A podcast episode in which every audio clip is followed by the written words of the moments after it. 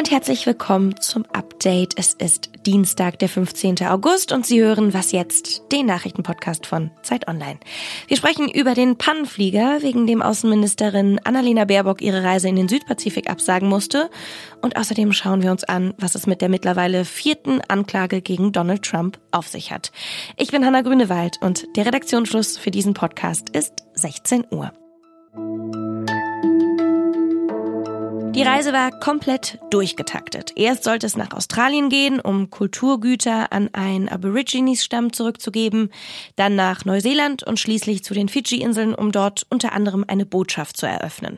Aber seit heute Morgen ist klar, die Außenministerin Annalena Baerbock muss ihren Trip in den Südpazifik absagen, weil ihr Flugzeug streikt. Nicht zum ersten Mal macht dieser Flieger Stress. 2018 fiel das gesamte Funksystem aus und die damalige Bundeskanzlerin Angela Merkel musste um umkehren und mit einem Linienflug zum G20-Gipfel nach Buenos Aires reisen.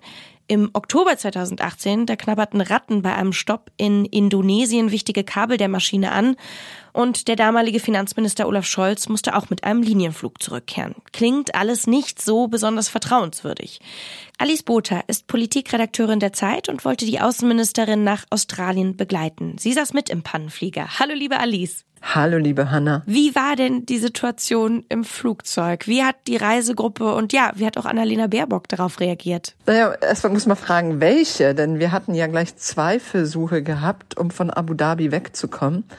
Und beim ersten Versuch, ich bin jemand, der nicht gerne fliegt und der auch Flugangst hat, kam dann irgendwann eine Durchsage des Piloten, die Schlüsselworte beinhaltete, die bei mir für große Unruhe sorgten, nämlich so etwas gab es noch nie und äh, das haben wir am Flugsimulator geübt. Das führte dann dazu, dass 80 Tonnen Kerosin in der Nähe von Abu Dhabi abgelassen worden sind. Wir mussten anderthalb Stunden kreisen und es ging zurück. Die Außenministerin war natürlich entsprechend äh, genervt, weil das bedeutete, dass das Programm in Australien nicht in der geplanten Form weiterzuführen ist.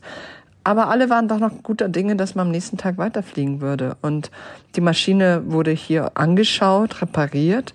Und als wir beim zweiten Versuch nachts wieder in den Flieger stiegen, um nach Australien zu fliegen, hieß es, die Maschine sei heil. Und schon nach wenigen Minuten äh, merkte ich, dem ist nicht so. Was war denn genau das Problem mit dem, mit dem Flieger? Dieses Flugzeug hat die Besonderheit, dass es Landeklappen besitzt, die ausgefahren werden, sowohl beim Start als auch bei der Landung. Und die müssen dann wieder eingefahren werden, sonst kann das Flugzeug nicht an Höhe gewinnen und du fliegst dann auf einer Höhe von 3000 Metern, verlierst unglaublich viel Kerosin und hast auch kein Tempo. Wir hätten es also weder nach Australien geschafft noch zurück nach Deutschland. Und diese Klappen ließen sich nicht mehr äh, einfahren. Also sie waren blockiert und deshalb mussten wir dann eben rumkreisen zurück. Ich habe es eben schon erwähnt, das war jetzt nicht das erste Mal, dass dieses Flugzeug Probleme gemacht hat. Wie mies steht's denn eigentlich um die Flotte, mit denen die deutschen PolitikerInnen um die Welt fliegen? Es wurde gerade erst wieder bekräftigt, dass die in einem hervorragenden Zustand sei äh, aus der Bundesregierung heraus. Ich könnte mir vorstellen, dass man das nach dieser Reise anders sieht. Dieses Flugzeug, äh, es gibt noch ein anderes von diesem Typ, werden beide jetzt aussortiert und es ist natürlich ein Desaster, dass so viel Geld, so viel Kerosin, so viele Ressourcen und so viel Zeit der Außenministerin auch für nichts draufgegangen sind.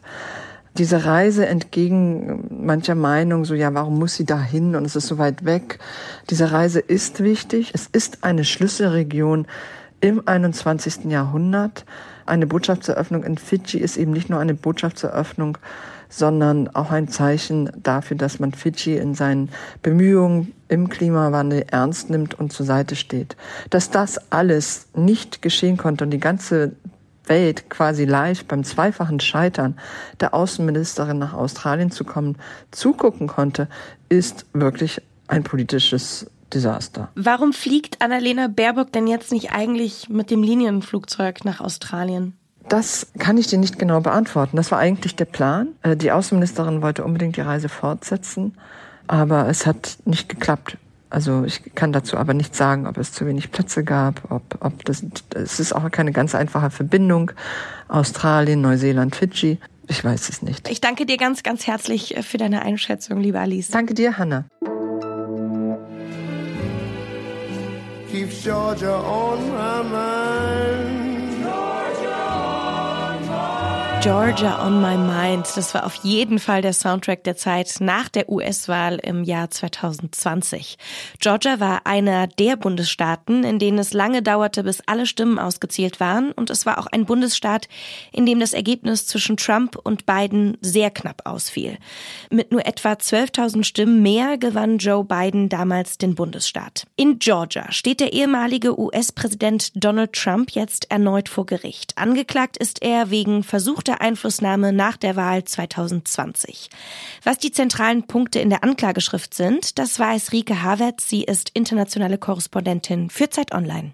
In dieser vierten Anklage geht es um insgesamt 41 Anklagepunkte.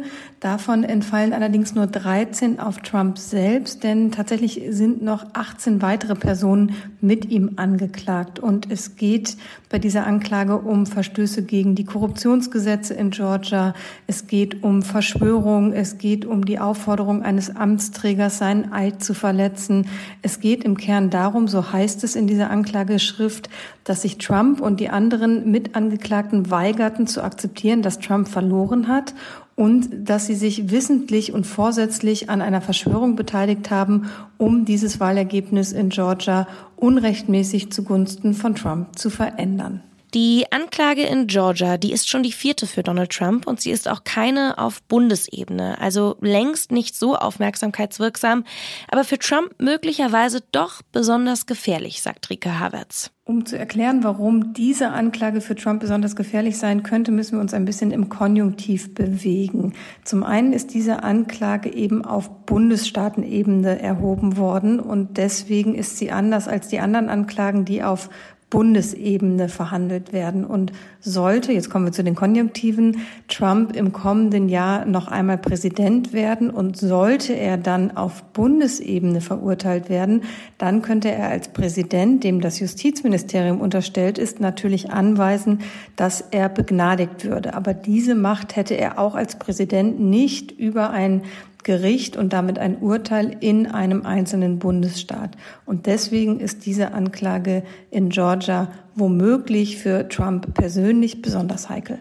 Trump und sein Team, die sprechen übrigens wieder einmal von einer Hexenjagd. Sie behaupten, die Prozesse seien politisch motiviert und sollten Trump im Wahlkampf schlechter stehen lassen. In Schweden wurde in den letzten Monaten immer wieder öffentlich der Koran verbrannt. Jetzt kursiert ein Drohschreiben, das der Terrorgruppe Al-Qaida zugeschrieben wird. Darin wird zu Anschlägen in Schweden und auch in Dänemark aufgerufen, wo ebenfalls Koranverbrennungen stattgefunden haben. In dem Schreiben, das auf einer Webseite veröffentlicht wurde, die der Terrororganisation nahesteht, heißt es, gegen alle Beteiligten sollen härteste Strafen verhängt und die Botschaft beider Länder überall auf der Welt gesprengt werden. Erst im Juli wurde wurde die schwedische Botschaft in Bagdad gestürmt und auch in Beirut im Libanon gab es im August einen versuchten Angriff auf die diplomatische Mission. Der nationale Sicherheitsberater von Schweden rief schwedische Bürgerinnen und Bürger zu erhöhter Vorsicht im Ausland auf. Was noch? Zu den großen Aufgaben des Erwachsenwerdens gehört es richtig einzuschätzen, wie viel man eine Woche vor dem Urlaub noch an Lebensmitteln kaufen sollte. Ich werde darin besser, aber so hundertprozentig gelingt mir das noch nicht. Meine Nachbarin und ich haben deswegen so eine Art Abkommen. Wer noch Essen übrig hat und den Urlaub fährt, stellt der anderen einfach die Sachen vor die Tür. Das ist ziemlich praktisch, aber nicht jeder hat so eine liebe Nachbarin wie ich.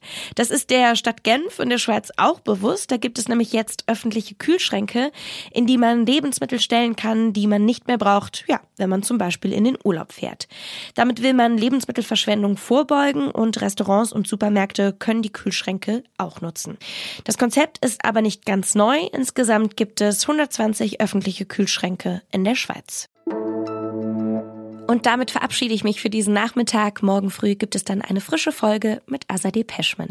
In der Zwischenzeit können Sie uns gerne Fragen oder Feedback schicken. Die Adresse lautet wasjetzt.zeit.de. Ich bin Hanna Grünewald. Tschüssi und auf bald. Ich bin vor allem froh, dass niemandem etwas passiert ist. Äh, das klingt wie eine Binse, ist aber wirklich äh, ein sehr intensives Gefühl bei mir. Und wie gesagt, mit Flugangst so etwas mitzukriegen, ist schon eine Herausforderung. Und ich habe das Gefühl, es hat meiner Flugangst geholfen.